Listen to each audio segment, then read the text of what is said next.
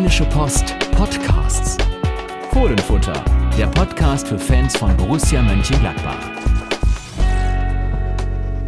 Da sind wir wieder mit dem Fohlenfutter Podcast am Mikrofon. Dieselbe Besetzung wie immer. Carsten Kellermann bin ich. Und Sebastian Hochreiner, die Länderspielpause ist vorbei, dein Urlaub ist vorbei. Deswegen sitzen wir jetzt hier wieder. Ja, wir sitzen hier und wir sprechen tatsächlich über den Tabellenführer der Fußball-Bundesliga. Er heißt Borussia. So viel ist ja nicht überraschend gewesen bis dahin, aber er heißt Borussia Mönchengladbach und nicht Borussia Dortmund. Das ist, glaube ich, dann schon überraschend. Und äh, 5 zu 1 gegen den FC Augsburg. Borussia hat die Vorlage der anderen genutzt, die alle nicht gepunktet haben vor langer Zeit, vor einer Länderspielpause. Und ja, hat dann zwei Wochen lang die Tabellenführung inne gehabt. Du durftest es verwalten mit vielen, vielen Geschichten dazu. Ähm, ja, wie viel Tabellenführer ist denn Borussia eigentlich? Ja, zu 100 Prozent auf jeden Fall tabellarisch. Sonst sieht man das natürlich schon realistisch. Und das Wichtigste für Borussia ist nicht, dass die 1 da steht, sondern dass die 16 da steht. Dass man eben nach sieben Spielen 16 Punkte hat. Das ist einfach eine Ausbeute, die richtig gut ist, die man auch mitnimmt, für die man sich tatsächlich was kaufen kann. Jetzt erster zu sein, sagt ja relativ wenig aus nach sieben Spielen, aber 16 Punkte. Die Pessimisten sagen, das ist schon fast die Hälfte für den Klassenerhalt. Die Optimisten sagen, das ist die Hälfte für die Champions League. Dies, das ist auf jeden Fall da, nach nur sieben Spielen eben. Also bisher ligatechnisch, muss man ja leider immer sagen, dass es um die Bundesliga geht, läuft's prima. Ja, und ich würde sagen, das nennt man dann effektiv. Effektiv ist ja aus dem, was man tut, das meiste rauszuholen. Die Frage ist, wie effizient, das heißt der Weg dahin, wie gut er ist. Spiel vorher war das, 0, das 1 zu 1 bei, äh, bei Sakshi hier in Istanbul wurde viel darüber gesprochen, dass das Ergebnis besser war als der Rest der 90 Minuten. Wurde ja durch das Tor von Patrick Herrmann in letzter Sekunde noch hergestellt. Ähm, und ein Spiel später totale Euphorie. Ich glaube, das ist dann der typische Fußball-Wahnsinn, dass man äh, innerhalb von zwei Tagen wirklich von einer doch, sagen wir mal, sehr gedämpften Freude über ein Unentschieden in der Türkei hingeht. Äh, ein 5 zu 1 gegen man muss es ja wirklich sagen, schwache Augsburger dann total abfeiert und äh, internationale Pressestimmen äh, Marco Rose und seine Mannschaft dann schon total hochjubeln. Aber entscheidend ist am Ende 16 Punkte und die hat sich Borussia verdient, weil was man auf dem Konto hat, hat man meistens auch verdient, würde ich sagen. Ja, also zumindest haben es dann die anderen versäumt, mehr Punkte zu holen. Ne? Also deswegen, am Ende ist es immer egal, in ein paar Wochen fragt keiner, ob die 16 Punkte verdient waren oder nicht. Aber bei Borussia geht es ja auch darum, den Weg zu gehen. Und der war ja anfangs schon konstant in die Höhe gehend. Dann gab es immer wieder so ein bisschen Dellen, äh, gerade die beiden Europaspiele. Und Augsburg war jetzt tatsächlich so, auch wenn es ein schwacher Gegner war, schon der Höhepunkt des Ganzen. Und das natürlich dann auch im richtigen Moment, dann so in eine zweiwöchige Länderspielpause zu gehen und jeden Tag können die Fans auf die Arbeit gehen und nochmal auf die Tabelle zeigen. Und ich denke mal den Spielern, auch wenn sie natürlich von einer Momentaufnahme sprechen, die werden es natürlich auch nicht ganz so übel gefunden haben, da zwei Wochen lang Tabellenführer zu sein, zu ihren Nationalmannschaften zu reisen, hier im Training oder vier Tage frei hatten sie ja zwischenzeitlich, weil so wenig Leute da waren. So ein Kurzurlaub lässt sich auch viel besser gestalten, wenn man Tabellenführer ist. Das weiß man ja auch wir haben ja auch mal Fußball gespielt und ja. ich weiß nicht, wie es bei dir war, aber wir sind auch ja, mal nach Mallorca nach, dem, nach der Saison geflogen und da war es natürlich cooler, wenn man Aufsteiger war, als wenn man Absteiger war. Definitiv, wobei natürlich äh, auch ein Abstieg gebührend äh, begossen werden kann. Das äh, weiß auch äh, mit Sicherheit jeder, der mal Sport gemacht hat am Ende. Aber natürlich, glaube ich, alleine zur Nationalmannschaft zu kommen und dort als Tabellenführer der Fußball-Bundesliga, die Bundesliga ist eine große Liga und wenn man dann als Schweizer bei beispielsweise dahin kommt, dann ist das schon mal eine Nummer und da kann man dann auch schon mal ein bisschen strunzen und äh, auf jeden Fall ist es besser, als wenn man dann geneckt wird, weil man gerade einen Misserfolg hatte. Also von daher, ja, also Länderspielpause äh, mit dem optimalen Feeling verbracht, die Borussen. Und jetzt ist die Frage, was war denn gegen Augsburg eigentlich so gut? Also was, was mir gefallen hat, war, dass dieses, was Marco Rose angekündigt hat, dieses kompromisslose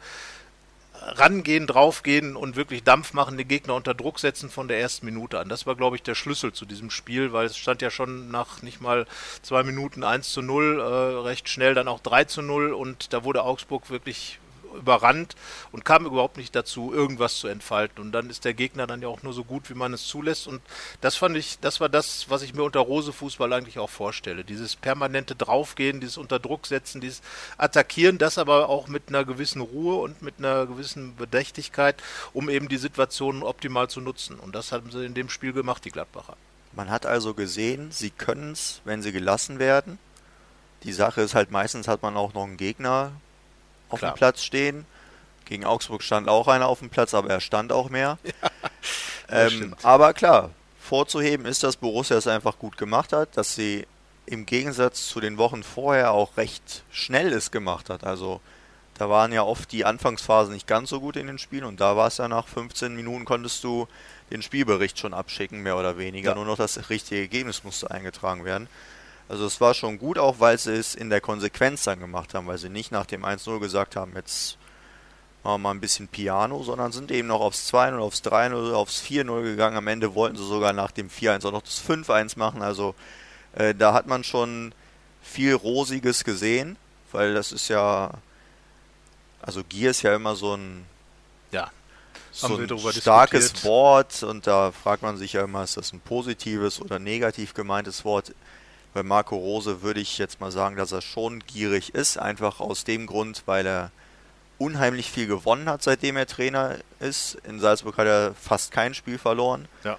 Und man merkt schon, dass dieses, dieses Siegergehen jetzt auch in Mönchengladbach zumindest bislang verankert ist. Ja, weil in den Jahren vorher, und das war ja das, was immer so ein bisschen für Unmut gesorgt hat, hat Borussia ja oft gute Situationen herausgespielt und wenn es dann darum ging, genau wie jetzt auch, diesen Schritt zu machen, vielleicht einfach mal Tabellenführer zu werden, Zweiter zu werden, Dritter zu werden, einfach den nächsten Schritt zu machen, da fehlt es dann, dann ging es in die Hose und das war so das, was die Mannschaft immer ein bisschen mit sich rumgetragen hat.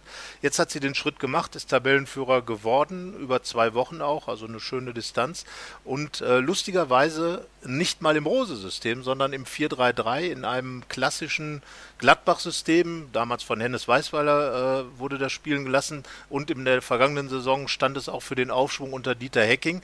Ähm, du hast auch mit Dieter Hecking zwischendurch gesprochen. Er war hier zu einer Trainertagung. Ähm, Finde ich dann schon interessant, dass gerade so diese Vermischung der beiden Ansätze der vergangenen Saison, was das System angeht, und eben dem Rose-Feeling, was ja in der letzten Saison auch teilweise vermisst wurde, zu diesem Erfolg geführt hat.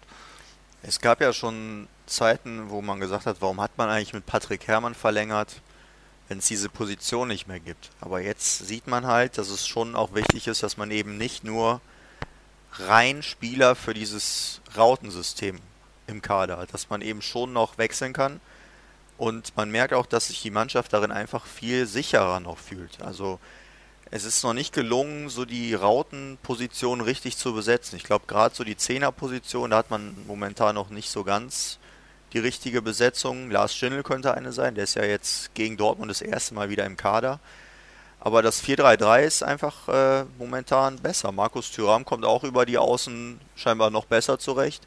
Patrick Herrmann gegen Augsburg äh, sein bestes Spiel seit langer, langer ja, Zeit gemacht. Doppeltorschütze. Und es gibt ja dann diesen einen Spielzug. In Sinsheim haben wir ihn gesehen. Leiner über die rechte Seite, langer Ball auf Tyram, der dann querlegt auf Plea. Und gegen Augsburg haben wir es gesehen. Benzebaini, langer Ball, die Linie lang auf Tyram, der schiebt quer auf, äh, nee, das war auf Player gespielt und der schiebt auf Hermann rüber. Also das sind wirklich so Automatismen, die in diesem System einfach äh, noch mehr da sind als im 4 Raute 2. Deswegen denke ich, dass es auch erstmal dabei bleiben wird. Ja, also ich glaube auch, dass äh, vor allen Dingen, weil es dann auch eine gewisse Breite ins Spiel bringt. Vorne Gladbacher sind dann oft über die Flügel äh, zur Grundlinie gekommen und dann die Bälle zurückgelegt und das ist, glaube ich, so der Klassiker, eine Abwehr, die auch relativ tief steht, dann doch nochmal aufzureißen, indem man sie erst auseinanderzieht und dann in die Schnittstellen zwischen den Verteidigern die Bälle reinspielt. Da stand dann Patrick Herrmann, da stand dann Alassane Player, dann standen die Leute da oder dann eben auch Dennis Zakaria, der das 1 zu 0 gemacht hat und haben dann die Chancen gehabt, haben sie auch konsequent genutzt und äh, von daher war das eigentlich von der Systematik wie gesagt, oldschool für Gladbach, aber eben mit diesem neuen Feeling. Und Marco Rose hat ja immer betont, dass sein Spielansatz weniger mit dem System zu tun hat, als äh, vielmehr mit dem mit der Einstellung, mit mit dem, wie man auf den Platz geht, mit dem man was auf dem Platz will, mit Lust, mit Gier, mit all diesen Dingen, die man damit in Verbindung bringt.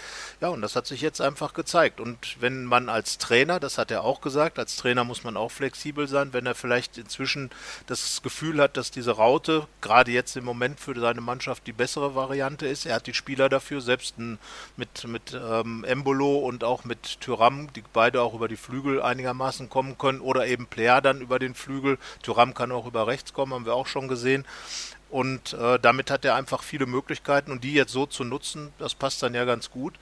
Und jetzt kommt Lars Stindl, der ja für uns der Hoffnungsträger war, dass eine richtige 10 im Spiel ist. Ich habe ihn übrigens gestern in einem Tatort kurz gesehen. Es kam ein älterer Tatort, Was? der in Hannover spielte mit Maria Furtwängler als Kommissarin. Und da ging es um einen Mord in der Fußballszene und äh, es kamen kleine Spielszenen und in einer dieser Spielszenen war Lars Stindl noch im Hannover-Trikot zu sehen. Ja, die Welt lang ist, ist klein. ja, lang ist her. Er ist inzwischen Borussia Mönchengladbachs Kapitän und wir haben ja schon öfter darüber geschrieben, gesprochen auch an dieser Stelle. Wenn Lars Stindl wiederkommt, kommt ein ganz großes Stück Fußballkultur zurück ins Gladbacher Spiel. Jetzt ist eine neue Systematik da. Vorher wurde gesagt, ja, was will man denn noch mit dem Stindl? Der ist viel zu langsam. Er hat uns gesagt, das geht gar nicht um körperliche Schnelligkeit, sondern um das richtige fußballerisch zu tun. Und ich sage, mit Stindl wird die Raute eine andere Dimension bekommen. Das glaube ich auch, aber es wird schon noch ein paar Wochen dauern. Also er ist ja jetzt ein halbes Jahr ausgefallen, jetzt ist er das erste Mal wieder im Kader. Aber das denke ich auch. Marco Rosa hat auf der PK auch gesagt, das ist ein ganz wichtiger Spieler für uns als Sportler und als Persönlichkeit. Und ich glaube halt auch, dass Lars Stindl ein Schlüssel dafür ist, dass Marco Rose dann auch in Gänze das einführen kann, was er möchte. Und das ist eben schon dieses System mit der Raute. Er möchte bestenfalls nicht auf Dauer im 4-3-3 weiterspielen, weil er hält schon die Raute für das effektivste System. Und da ist dann Lars Stindl als Zehner. Das war ja oft so ein bisschen kritisiert worden, als er noch Mittelstürmer gespielt hat unter Dieter Hecking. Da war es ja im 4-3-3 und er hat sich so oft ins Mittelfeld zurückfallen lassen, dass man gesagt hat, ja, aber dann fehlt doch einer da vorne drin und aber jetzt kann er eben genau das machen, von dieser Position genau. auskommen. Dann hast du vorne noch zwei Leute. Ähm, deswegen glaube ich, dass das unheimlich gut zu ihm passen würde und Rose unheimlich helfen wird. Ja, und wenn man sich mal dieses, dieses Rautensystem so ein bisschen vor Augen führt ähm, und diese zehn, diesen Spieler, der hinter den Spitzen spielt, einfach mal mit den beiden Spitzen in ein Ding, hat man ja so ein 4-3-3 im Prinzip, eben mittig zentrierter und das ist ja das Geheimnis. Im 4-3-3 sind die beiden Außenspieler viel mehr an der Seite zur Seitenlinie hin orientiert. Äh, und wenn dann natürlich der Mittelstürmer sich äh, zurückfallen lässt, ist ein Riesenloch im Zentrum. Der Strafraum war dann oft unbesetzt, das haben wir auch äh, kritisiert.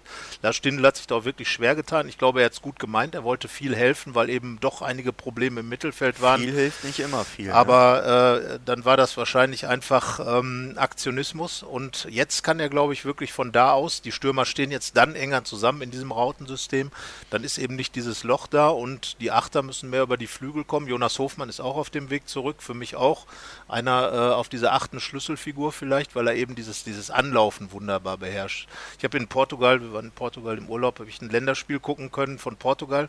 Cristiano Ronaldo, der Anläufer, der hat wirklich da schön immer gelauert und hat dann im richtigen Moment den Weg auch gemacht, den Spieler unter Druck gesetzt, der hat den Ball verloren und dann eben Ronaldo das Tor gemacht. Solche Szenen hat man, jetzt Jonas Hofmann mit Cristiano Ronaldo? Ähm, nee, sie haben ja nicht die Nummer 7. Die Nummer 7 bei Borussia Aber sonst ist alles gleich, Sonst oder? alles gleich. Nein, aber so macht das dann der Weltklasse-Spieler, der kann alleine anlaufen. Aber ich glaube, Jonas Hofmann ist schon einer, der diese dieses intelligente Anlaufen sehr, sehr gut kann. Das haben wir letzte Saison auch bei, beim 4-3-3 mit, äh, von Dieter Hecking gesehen. Und mit ihm und Lars Stindl wird, glaube ich, dann nochmal eine andere, ganz andere Option für, für Marco Rose auf das Feld kommen. Und äh, ich bin mal gespannt. Es wird bei beiden noch lange dauern, bis sie wirklich so wieder in Topform sind. Das ist, glaube ich, das Hauptproblem. Man darf jetzt nicht denken, Lars Stindl kommt zurück wie letzte Saison, schießt direkt ein das Tor. Das hat man natürlich noch so ein bisschen im Hinterkopf. Genau, ne? beim äh, 3 zu 0 in München, das war, glaube ich, das Spiel der Hacking-Ära mit äh, auch in diesem 4-3-3 mit Pressing-Toren, mit Umschaltspiel und, und, und, und.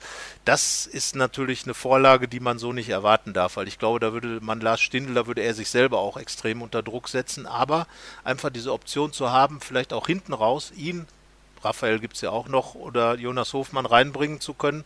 Und es ist immer noch so, wenn Lars Stindl auf den Platz kommt oder ein Jonas Hofmann, hat der Gegner natürlich auch immer diese Namen im Kopf. Und das sorgt auch für Unruhe. Es gibt ja auch bei Lars Stindl noch ein zweites Spiel, das so in der Erinnerungsliste ganz oben steht. Das ist das Auswärtsspiel in Florenz, als Borussia 4-2 gewonnen hat und er drei Tore geschossen hat. Und nach diesem Dortmund-Spiel ist ja ein nicht ganz so unwichtiges Spiel in der Europa League in Rom. In wieder Italien. in Italien. Ja. Lars Stindl gerade wieder zurück. Und also Borussia hat es ja durch seine, durch ihre beiden Auftritte in der Europa League geschafft, jetzt eigentlich schon im K.O.-Modus zu sein, ja. mehr oder weniger. So wie damals in Florenz nach dem ja. 0 zu 1 im Hinspiel. Und da halt jetzt sein Kapitän wieder da zu beiden, der aufgrund eines Europa-Auftritts ein Zimmer im Borussia-Hotel hat, ja. der bekannt ist dafür, schnell wieder gut zu funktionieren. Ja. Ich sag mal so, also mich würde es nicht wundern, wenn das dann in Rom auch deswegen besser laufen wird. Genau. Und äh, einfach so diese, diese Möglichkeit, Lars Stindl wieder in die Mannschaft reinbringen zu können. Ähm, jetzt in Dortmund glaube ich jetzt gar nicht mal, dass er von Anfang an unbedingt spielen nein, wird. Nein, nein, nein, nein. Aber äh, in Rom, wer weiß, ich meine, das ist tatsächlich ein Spiel, das ist nächsten Donnerstag, also auch noch, eine, noch fast eine Woche mehr des Trainings. Ähm, ich könnte mir vorstellen, dass er in Dortmund je nach Spielstand einen Kurzeinsatz bekommt oder generell, egal wie es steht und ähm, dass in Dortmund äh, dann hinten raus vielleicht noch irgendwas passiert. Also der Fußball ist ja bei solchen Sachen auch gnadenlos und wiederholt sich gerne.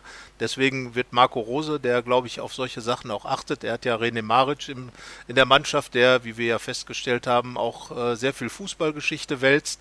Möglicherweise ist dann auch sowas ein Aufstellungskriterium. Der wird dir noch erzählen können, was Lars Stendel in diesem Spiel in Hannover, das du im Tatort gesehen genau. hast, genau gemacht hat. Genau, ganz genau. So, da werden wir ihn im nächsten Mal drauf ansprechen. Also Rene Maric, falls du diesen Podcast hören solltest, guck schon mal den Tatort, damit du weißt, welches Spiel es war, in dem es da ging. Also von daher, vielleicht weiß es auch Lars Stindl, weil ich gehe mal davon aus, dass er genau weiß, er wird nicht so viele Tatortauftritte haben, was da gerade los war.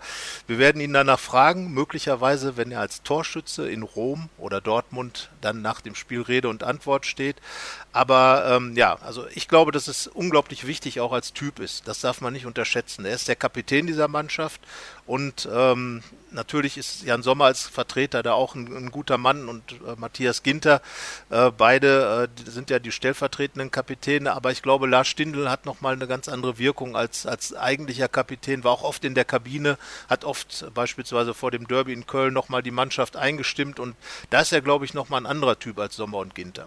Ja, also nach außen wirkt er schon immer sehr ruhig und sehr besonnen, aber ich glaube schon, dass er gerade in der Kabine schon sehr chefig sein kann.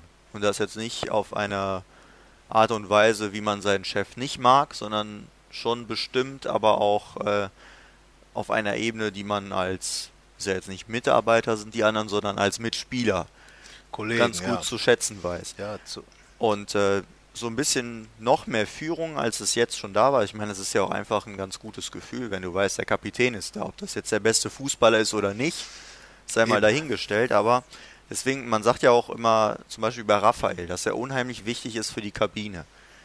Da weiß man auch, der wird jetzt wahrscheinlich kein Spiel mehr über 90 Minuten machen wie früher, indem er alles ausspielt und alles wegschießt.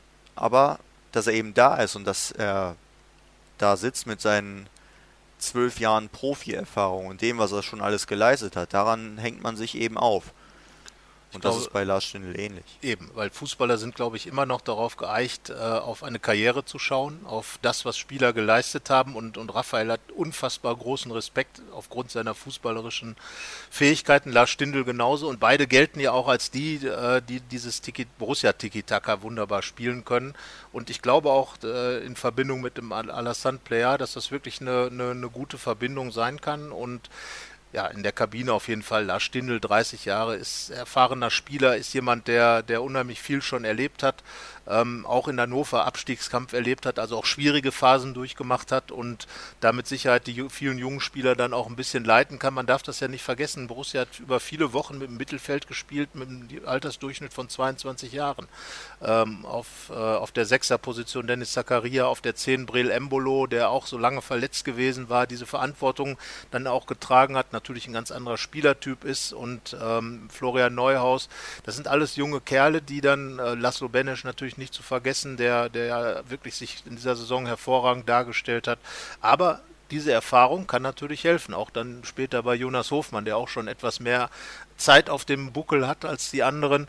Und das kann der Mannschaft vielleicht nochmal die Sicherheit geben. Und wir dürfen nicht vergessen, sie ist Tabellenführer mit allen Problemen, die es bisher gegeben hat, mit vielen Verletzten, mit ohne, mit ohne Kapitän, wie man so schön sagt, ähm, mit einem, mit Spielern, die noch nicht, die gerade neu waren, mit vielen, äh, die, die noch sehr jung sind. Also mit all diesen Problemen sind die 16 Punkte zusammengekommen und Borussia ist als Tabellenführer aus dem zweiten Saisonteil, von dem wir ja vorher gesagt haben, da müssen sie richtig punkten. Ich sag mal, in der Bundesliga hat es perfekt geklappt.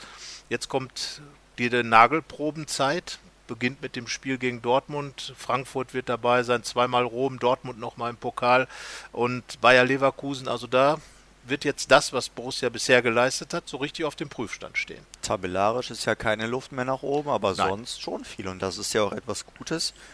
Marco Rosa hat in der PK auch gesagt, dass das Dortmund-Spiel so ein Anlass ist, zu zeigen, dass man sich entwickelt hat. Und ähm, also sie entwickeln sich jetzt gerade weiter, indem die Mannschaft einfach wieder vollständiger wird, die Verletzten kommen wieder zurück und sie entwickeln sich weiter, indem das, was er will, immer mehr verinnerlicht ist und sie entwickeln sich weiter, weil sie besser werden, weil sie merken, es funktioniert ja. Und das sind alles drei Sachen, die extrem wertvoll werden können. Und ähm, ich glaube nicht, dass man anfangen muss, Borussia als Meister zu handeln, aber ich glaube schon, dass man äh, anfangen kann, daran zu glauben, dass Borussia nicht seine oder ihre Tabellenführung am Wochenende verliert.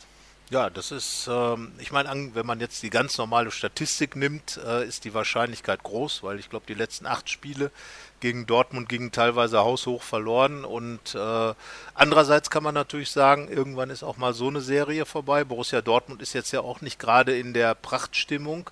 Da hat man, wie gesagt, doch eher erwartet, dass die Dortmunder vielleicht oben stehen, dass man so durchrutscht mit den ganzen Verstärkungen, die im Sommer geholt worden sind, unter anderem Torgan Hazard, der letzte Saison noch in Gladbach gespielt hat. Lucien Favre als Trainer, dann Nico Schulz, von dem ja viele Gladbacher sich wünschen würden, dass er noch hier wäre. Und ähm, das ist natürlich, und natürlich äh, der Brand aus Leverkusen, also einfach starke Spieler, aber das Ganze funktioniert eigentlich noch nicht so optimal. Dortmund schon doch einiges an Rückschlägen eingesteckt. Die letzten drei Spiele alle 2-2 nach Führung. Und das ist äh, etwas, was Borussia sehr viel Hoffnung machen sollte. Genau, also selbst ein 2 zu 0 Vorsprung der Dortmunder, der muss dann nicht das Ende sein.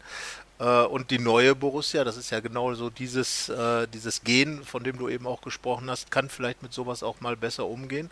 Andererseits, wenn man direkt in Führung geht, kann auch hilfreich sein, aber äh, es wird natürlich eine ganz schön große Herausforderung im früheren Westfalenstadion irgendwas zu holen, 80.000 und wie gesagt, der BVB steht auch unter Druck, weil ich glaube, jetzt eine Heimniederlage, das wäre schon, ähm, ja, sagen wir mal, eine mittlere Katastrophe. Ja, dann ist Gladbach schon fast weg. Also dann ja. sind sie enteilt. Ja, dann, dann kann sich Dortmund schon mal die Meisterschaft abschminken und sie können sich um Vizemeistertitel mit den anderen ja, aber ich glaube, die Unruhe würde doch arg steigen. Das auf jeden Fall, Weil ja. In also Dortmund sind die Ansprüche hoch und äh, Lucien Favre mit seiner Art ähm, hat offenbar bei den Westfalen da doch schon seine Probleme das, anzukommen. Das ist ja immer so ein bisschen, also ich verstehe es nicht so ganz. Jeder weiß, wer Lucien Favre ist, was seine Stärken sind und jeder weiß auch, was Lucien Favre nicht ist.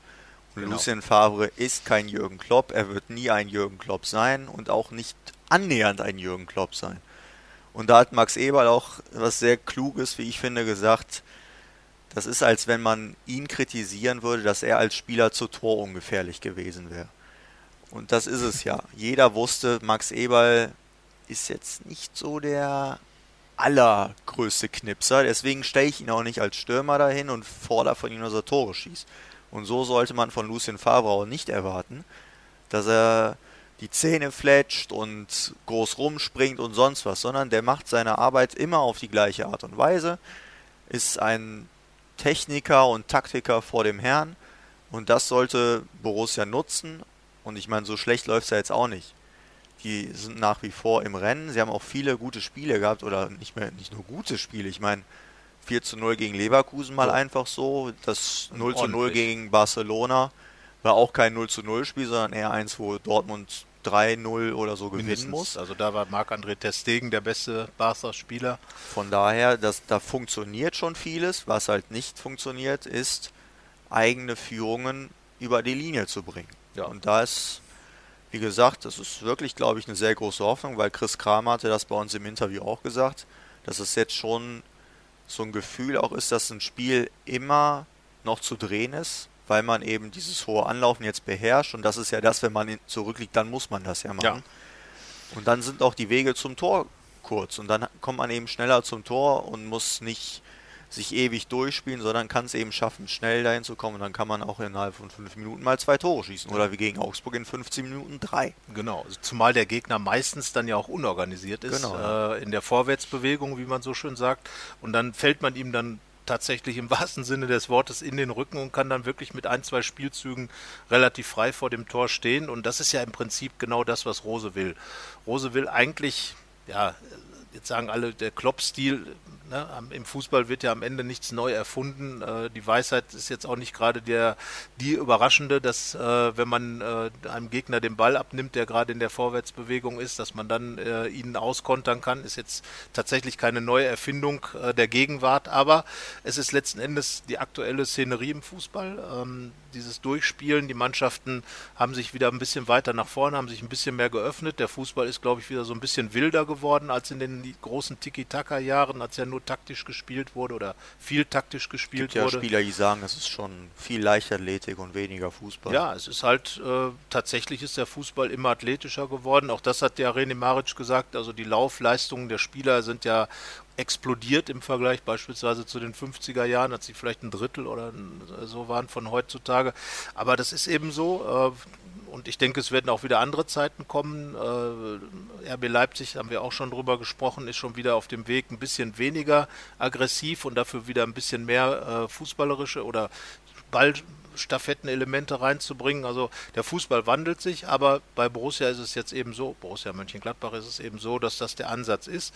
Und wenn man den richtig umsetzt, wird man, glaube ich, jeden Gegner unter Druck setzen können. Ich glaube, selbst wenn du jeden alle drei Minuten einfach nur einen Ball in den Strafraum schießt, wirst du irgendwann den Gegner zu Fehlern bringen, weil irgendwann tritt mal einer vorbei, irgendwann prallt der Ball mal ab und je näher man am Strafraum den Ball hat, desto gefährlicher kann man werden. Vor allen Dingen ist es für das eigene Tor ungefährlicher, weil wenn der Ball in der anderen Hälfte des Gegners ist, Klaus Augenthaler nicht mitspielt, dann gibt es selten 50, 60 Meter Tore. Das stimmt. Ja. Deswegen bin ich jetzt auch mal sehr gespannt, wie es in Dortmund laufen wird, weil das ist einerseits eine Mannschaft, wo das genau der Schlüssel sein kann, aber Dortmund hat auch eine so hohe Qualität, ja. dass die sowas auch mal so richtig ausnutzen können, dass man dann halt auch mal ganz schnell 0-3, 0-4 zurückliegt, weil die Offensivqualitäten dort, die sind enorm. Ich meine, die Gladbacher, die werden ja nach Dortmund hinfahren, die Fans, und wissen, der Reus wird wieder ein Tor gegen uns machen. Ja, Trifft ja so gut wie immer. Ähm, deswegen bin ich echt mal gespannt, was da passieren wird. Also eigentlich von der Erfahrung her sind die Spiele Dortmund-Gladbach, Gladbach-Dortmund fußballerisch meistens richtig klasse, weil beide Mannschaften eben auf einem sehr hohen Niveau sich bespielen und äh, da auch gar nicht so die taktischen Sachen im Vordergrund stehen, sondern wirklich die Lust am Fußball, die ja bei beiden Vereinen groß geschrieben wird. Ähm, ist ja nicht auch von ungefähr, dass eben viele Spieler, die früher in Gladbach gespielt haben, dann in Dortmund gelandet sind, wie Marco Reus, wie Nico Schulz, weil eben ähnliche Ansätze da sind ähm, und die Mannschaften ähnliche fußballerische ähm, Anforderungen eben haben und von daher glaube ich, dass es kein 0 zu 0 geben wird. Das würde mich jetzt doch sehr überraschen. Wir haben ja, was Angeht, äh, immer von Spektakel gesprochen. Da gab es direkt mal ein 0 zu 0 letztes Jahr, aber ich glaube, das wird in Dortmund nicht passieren. Und äh, die Frage ist jetzt zunächst aber mal, wer wird spielen? Ich glaube, also ich glaube nicht, sondern es wird so sein, dass wir uns da auch ein Stück überraschen lassen müssen. bei Stefan Leiner und Matthias Ginter sah es ja wirklich nach dem Augsburg-Spiel so aus, dass wir jetzt erstmal ein paar Wochen lang nicht mit den beiden rechnen können. Jetzt würde ich sagen, bei Stefan Leiner 90%, dass er spielt, bei Matthias Ginter würde ich jetzt im Normalfall sagen 90%, dass er nicht spielt. Aber BVB. Aber er hat mal in Dortmund gespielt, er hat schon beim letzten Aufeinandertreffen in Dortmund nicht spielen können. Er wird sich da so viel Lagen Tape drauflegen lassen auf seine Schulter. Er wird das so oft in den beiden Geheimtrainings testen. Und es muss schon wirklich sehr doll wehtun, dass es nicht funktioniert. Also ich würde mich wirklich nicht wundern, wenn Matthias Ginter auflaufen wird. Ja, also legen wir uns da mal fest, wenn Matthias Ginter ansatzweise spielen kann, wird er es auch tun. Ja. Und ähm, wahrscheinlich dann sogar eher in Rom möglicherweise pausieren, Mhm. dann am, äh, am Donnerstag als jetzt in Dortmund, weil ähm, ich glaube, es ist für die Gladbacher jetzt einfach wichtig, äh, aus dieser Länderspielpause auch einigermaßen gut rauszukommen und da einfach die eingespielte Abwehr gegen einen BVB mit dieser Spielstärke zu haben, ist, glaube ich, sehr wichtig. Und ähm, von daher gehen wir mal davon aus, dass Jan Sommer im Tor steht. Und im Drive eben bleiben, weil dieses Genau. Rom-Spiel so wichtig ist für Europa. Also du kannst ja theoretisch, wenn sie das verlieren und Wolfsberg gewinnt gegen So raus, Istanbul, dann hat Ein- Rom sieben Punkte, hat Wolfsberg sieben Punkte und Gladbach ein. Also dann Wird eng. wird es eher nichts. Ja, und ähm, es kann ja auch ein Monat werden, in dem zwei Saisonziele dann eben schon Genau. futsch sind. Äh, wie gesagt, je nachdem, wie es in Rom läuft. Und dann gibt es das Pokalspiel in Dortmund. Und äh, in beiden Fällen muss man jetzt sagen, ist Gladbach dann nicht der Favorit. Zunächst einmal, aber mit dem, was wir vorher besprochen haben, trotzdem natürlich nicht ohne Chance. Und äh, ja, gehen wir wie gesagt davon aus, am Samstag Jan Sommer im Tor, Stefan Leiner, legen wir uns fest Ja, kehrt zurück, weil er einfach unglaublich, wir haben das ja in Hoffenheim beispielsweise gesehen, wie extrem er gerade auch in Auswärtsspielen von hinten raus das Spiel macht, mit seiner Energie, mit seinem, mit seiner ewigen und wirklich, der ist ja wie ein, wie ein äh, Duracell-Männchen immer unter oder Häschen immer unterwegs gewesen, scheint auch gar keinen Akkunotstand zu haben, also der geht immer und ich glaube, auf den kannst du im Moment auch am wirklich wenig verzichten. Der ist ja fast von hinten raus ein Spielmacher da, Stefan Leiner und ja, also sagen wir mal, der spielt und auch Matthias Ginter, wenn er denn kann. ich würde es noch immer für wahrscheinlicher empfinden, dass Toni Jansch gespielt, Ja. aber Wobei ja gesagt, auch da Toni Janschke hat in den Spielen, in denen er reingekommen ist, mal für Nico Elvedi, dann für Matthias Ginter einfach wirklich gute Leistungen gebracht, hat seinen Job top gemacht. da muss man sich wirklich nie Sorgen Nein, machen. genau. eigentlich, Also da von daher würde ich jetzt einfach mal sagen, ähm, so oder so, normalerweise Ginter oder Janschke und dann eben daneben Nico Elvedi und auf der äh, linken Seite ja Rami Benzibaini hat, ja. davon würde ich auch Ja. ausgehen. hat eine Torvorbereitung gehabt zuletzt. Gerade so gegen Jaden Sancho, ja, schnell. Da hat Oskar. Wendt auch in der vergangenen Saison ein paar schlechte Erfahrungen gemacht. Ja gut, er weiß ja nicht, wie der von vorne aussieht. Von daher konnte er jetzt ja auch nicht wissen. So kann man es natürlich auch ausdrücken. Er wusste ja nicht, gegen wen er zu spielen hat. Nein. Also Oskar Wensch, äh, sorry, Spaß beiseite. Nein, aber Rami Benzebaini, glaube ich, hat es gut gemacht. Und das ist dann auch ein Grund, warum er vielleicht zum ersten Mal dann zweimal hintereinander spielen würde. Hat ja auch als Joker in, in der Türkei Hm. oder seinen Teil zum Joker-Tor beigetragen. Und äh, ja, also gibt eigentlich keinen Grund, ihn, ihn rauszulassen. Nein, denke ich auch. Und Genau das gilt so dann auch für die, Zakaria. den Herrn vor der Abwehr, ganz genau. Also als Sechser, ja, jetzt die Frage, wir bleiben ja beim 4-3-3, glaube ich, da sind wir uns auch einig, weil man gerade gegen Dortmund über die Flügel, glaube ich, auch eine Menge bewegen kann, weil die Dortmunder Außenverteidiger sehr offensiv agieren und wenn man dann in der Breite da mal äh, vors Tor kommt, hat man dann auch direkt eine Überzahl. Also von daher könnte ich mir das schon vorstellen. Ja. Die beiden Achter, Da würde ich auch bei denen bleiben, die gegen Augsburg gespielt haben. Kramer und Benesch. ja, hat doch gut funktioniert. Ist eine gute Mischung. Chris Kramer mit seiner Erfahrung, Ja, mit seiner Ruhe. Ich glaube auch, dass Florian Neuhaus, das ist ja jetzt so die Frage, Neuhaus oder Benesch, wahrscheinlich wäre, ist das die Frage. Und da glaube ich, dass Florian Neuhaus zu offensiv orientiert ist. Ja. Gegen einen Gegner wie Dortmund. Lazzi Benesch kommt als Sechser so ein bisschen rüber und äh, hat ja auch, äh, ich sag mal, der hat so diese Zweikampfaggressivität, die glaube ich dann in Verbund mit Kramer hat man dann im Umschaltspiel quasi drei Sechser, das ja gegen Dortmund, gerade wenn man dann äh, über die Flügel, äh, die, die starken Dortmunder Flügel hat, kann man dann wirklich schön Dreiecke bilden, immer wieder auf beiden Seiten. Und von daher glaube ich auch, dass das eine gute Variante sein könnte. Kram hat ja vergangene Saison sogar in Dortmund getroffen.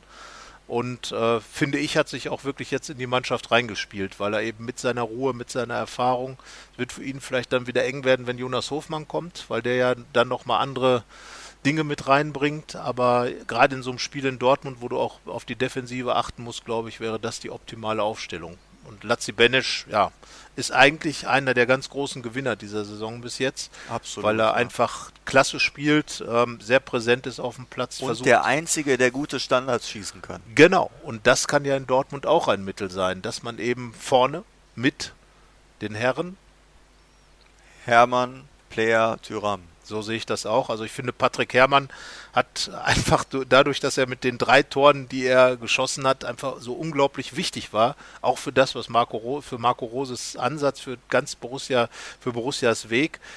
Verlorene Spiel in, äh, in der Türkei, ein Riesenproblem in der, in der Europa League. Das wäre eine Botschaft gewesen, mit null Toren dazustehen, mit null Punkten nach zwei Spielen und dann auch noch nicht mal die ganz großen Spiele. So hat er das auf jeden Fall nochmal hingebogen. Dann Doppelpack gegen Augsburg zum 2 und 3-0, da einfach den Weg geebnet, auch diesen, äh, dieses, dieses hohe Ergebnis mal rauszuschießen, ein Spektakel zu machen. Ja, und er hat einfach mit seinem Einsatzwillen, mit seinem Patrick Herrmann sein, sage ich mal, einfach so viel bewegt in den letzten Spielen, dass es schade wäre, wenn er oder dass er es einfach verdient hat, auch in Dortmund dieses Erlebnis zu haben. Er hat ja gesagt, äh, für mich ist jetzt jedes Spiel ein Derby. Dortmund ist ein Derby, das Borussen-Derby, also so ist ja alles ein Derby, aber das ist aber das Borussen-Derby. Und Patrick Herrmann vielleicht genau der, der da richtig reinpasst. Ich glaube ja, emotional kannst du ihn auch gar nicht jetzt rausnehmen. Nee. Also bei aller Neutralität, die da versucht wird, immer in diese Tabellenführung reinzulegen. Bei Patrick Herrmann kann ich mir gut vorstellen, dass der hier durch die Stadt mit einem T-Shirt mit der Tabelle rumgelaufen ist. Absolut. Also ich glaube, der wird das mal richtig Knorke gefunden haben, wie der Absolut. Berliner sagt. Ja, Ähm, am Borussia Park selbst hatte er dieses T-Shirt nicht mehr an, aber wahrscheinlich hat er dann einfach den Pullover drüber gezogen. aber das ist halt einer, der lebt diesen Verein und der findet es halt auch mal richtig cool, nach acht Jahren mal wieder Ja. Tabellenführer zu sein. Und der würde auf jeden Fall auch in dieses Spiel gehen, um alles dafür zu tun, dass eben diese Tabellenführung auf jeden Fall da bleibt. Und dafür muss man ja gewinnen. genau. Ein Das, Unentschieden äh, reicht da wahrscheinlich eher nicht. Nein, davon, es sei denn, es spielen wieder alle so, wie es für Borussia Mönchengladbach passt. Äh, um Dortmund abzuhalten, würde es auf jeden Fall reichen.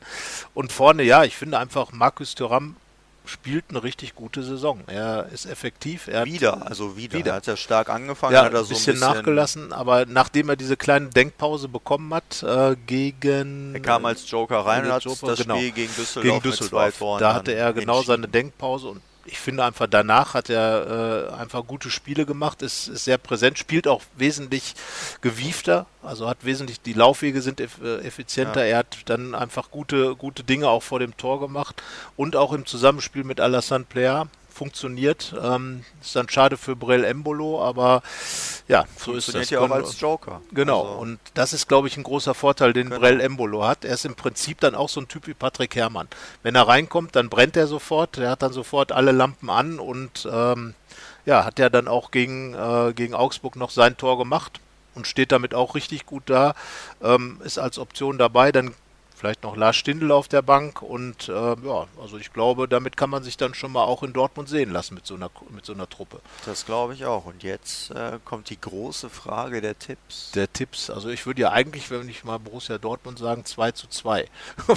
Das ist jetzt natürlich sehr gewagt. Das ist sehr gewagt. hintereinander 2-2 gespielt haben. Das könnte es sein. Äh, normaler, ja, dann hat Dortmund achtmal gegen Gladbach gewonnen. Das ist jetzt die Frage, äh, aller guten Dinge sind neun oder ja, ich sage 2-2.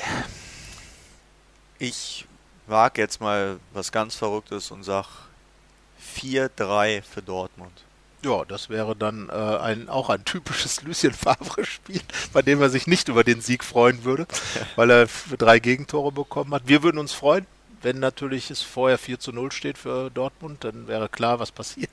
Kann man dann den Spielbericht schnell schreiben und sieht dann nochmal drei Tore. Also von daher, nein, Spaß beiseite.